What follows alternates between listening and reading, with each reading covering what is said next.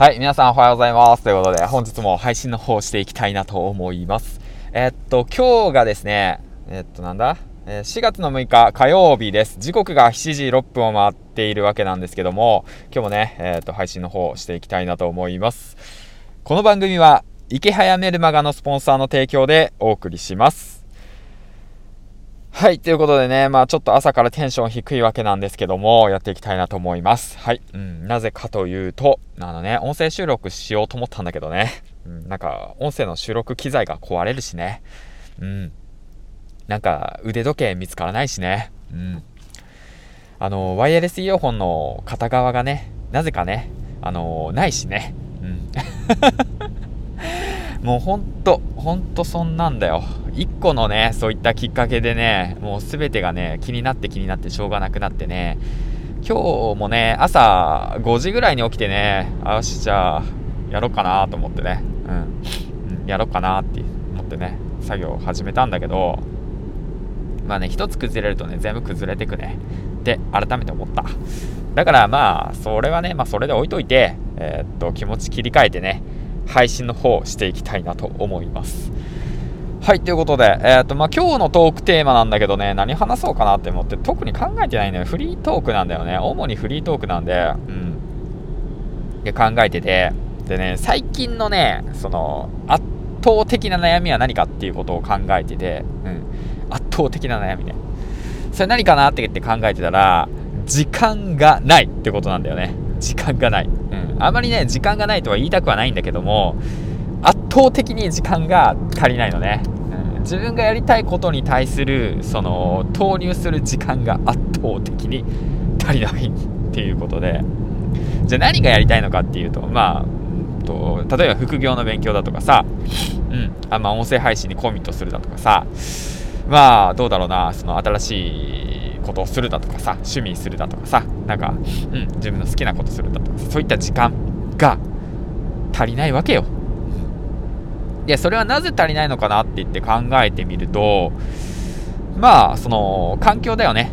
うん、環境なのかなっていうことに行き着くわけさ。うん。で、皆さんはね、どんな環境でこれを聞いてるのかわからないですけども、そして今ね、どんな環境なのかもわからない。うん、けども、まあ、もしかしたら時間があるのかもしれない。時間がないって嘆いてるのかもしれない。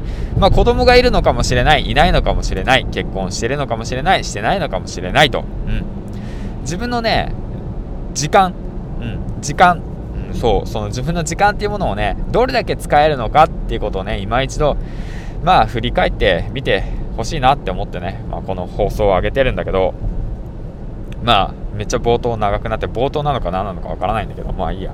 まあ、そんな感じでまあ話していくけど、じゃあ、その時間をね、作り出すにはどうすればいいのかっていうことを考えてるわけですよ、今僕は。うん。そしたらね、あのー、なんて言うんだろうな、まあ、解決策が、あのー、3つぐらいある。3つぐらいある。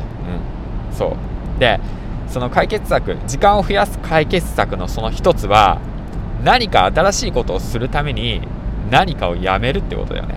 手放すっていうことだよね。うん。そう。今の習慣、今やってることを手放す。だから例えばの話、どうだろうな、音声配信を頑張ってる。だけども、えーっと、ブログも書きたいと。うん。で、時間がないです。ってなったら、もうどっちかにするしかない。どっちかを手放す。うん。その、まあ、うまくね、やれる方法はないかって探すのもありだけど、まあ、音声配信して、それを音声入力させて、Google ドキュメントで、で、文章として、えーっと、ブログに貼っつけるだとかさ、まあ、そういうのもいいんだけど、それをする手間すらないと、暇すらないとなってしまったら、もうどっちかを手放す。どっちかにコミットするっていうものを作るべきだということ。うん。で、二つ目っていうものが、もう本当あのー環境を変える。環境を変える。もうこれなのかなと思う。だからもう仕事を辞めるとかさ、もう今1日24時間あるうちで自分が何に一番時間を割いてるのかを、えー確認して、で、それをもうやめる。やめる。もう決断だよね、もうこれ完全に。仕事を辞めて、自分の好きなことだとか、勉強したいことだとかに、もう本当、もうコミットする時間を作る。本当もうこれも、本当もう、人生の選択だよね。もうそれをすると。う、ことだよねそしたらもうもう好き放題自分の時間作れるからね、うん、で3つ目っていうのがえー、っと時間をお金で買うんだよね、うん、そうそこだよね、もう本当その自分の時間が欲しいかゆえにでも忙しすぎる。だからじゃあ自分の代わりにやってくれる人、うん、雑務だとかさそういったものをやってくれる人まあそういうのはまあそうだよね。家電とかもそうだよね、うん、洗濯物してさえー、っと干してさ乾燥してさっていうのをさ昔はさ自分でやってたわけや家事で、うん、そういうのをさお金で解決するってことよね。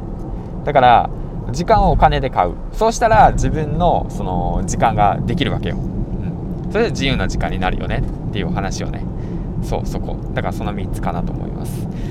まあそんな感じで話していったわけだけどまとめていくとざっくり時間を増やす方法は3つあります。1つ目何かを始める時に何かを手放すということ。で2つ目環境をがっつり変えるということ、うん、で3つ目時間をお金で買えということその3つなのかなってまあ思ってますはい。ということでね、えー、っと、最後までご清聴ありがとうございました。で、ちなみにね、最近ね、まあ、時間術に関する本を読んでて、で、結構ね、前の放送でも話したんだけども、うん。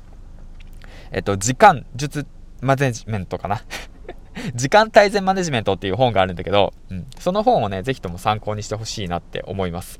まあ、これね、あれば、まあ、結構ね、その、時間を可視化させて、自分が何に一番時間を使ってるのか、無駄な時間はないか、まあ、そういったことをね、えっ、ー、と、可視化させて、で、まあ、そのマネジメントだよね。自分をコントロールする、時間をコントロールするってことをね、えっ、ー、と、学べる本になってます。はい。うん。まあ、えっ、ー、と、時間がないんで、リンクの方踏んでない、貼ってないんだけど、まあ自分で調べてね、えっ、ー、と、Amazon 等でね、売ってるんで、えー、買ってみてはいかがでしょうか。はい、ということでね、最後までご清聴ありがとうございました。銀ちゃんでした。ではではでは、今日もね、お仕事、いってらっしゃい。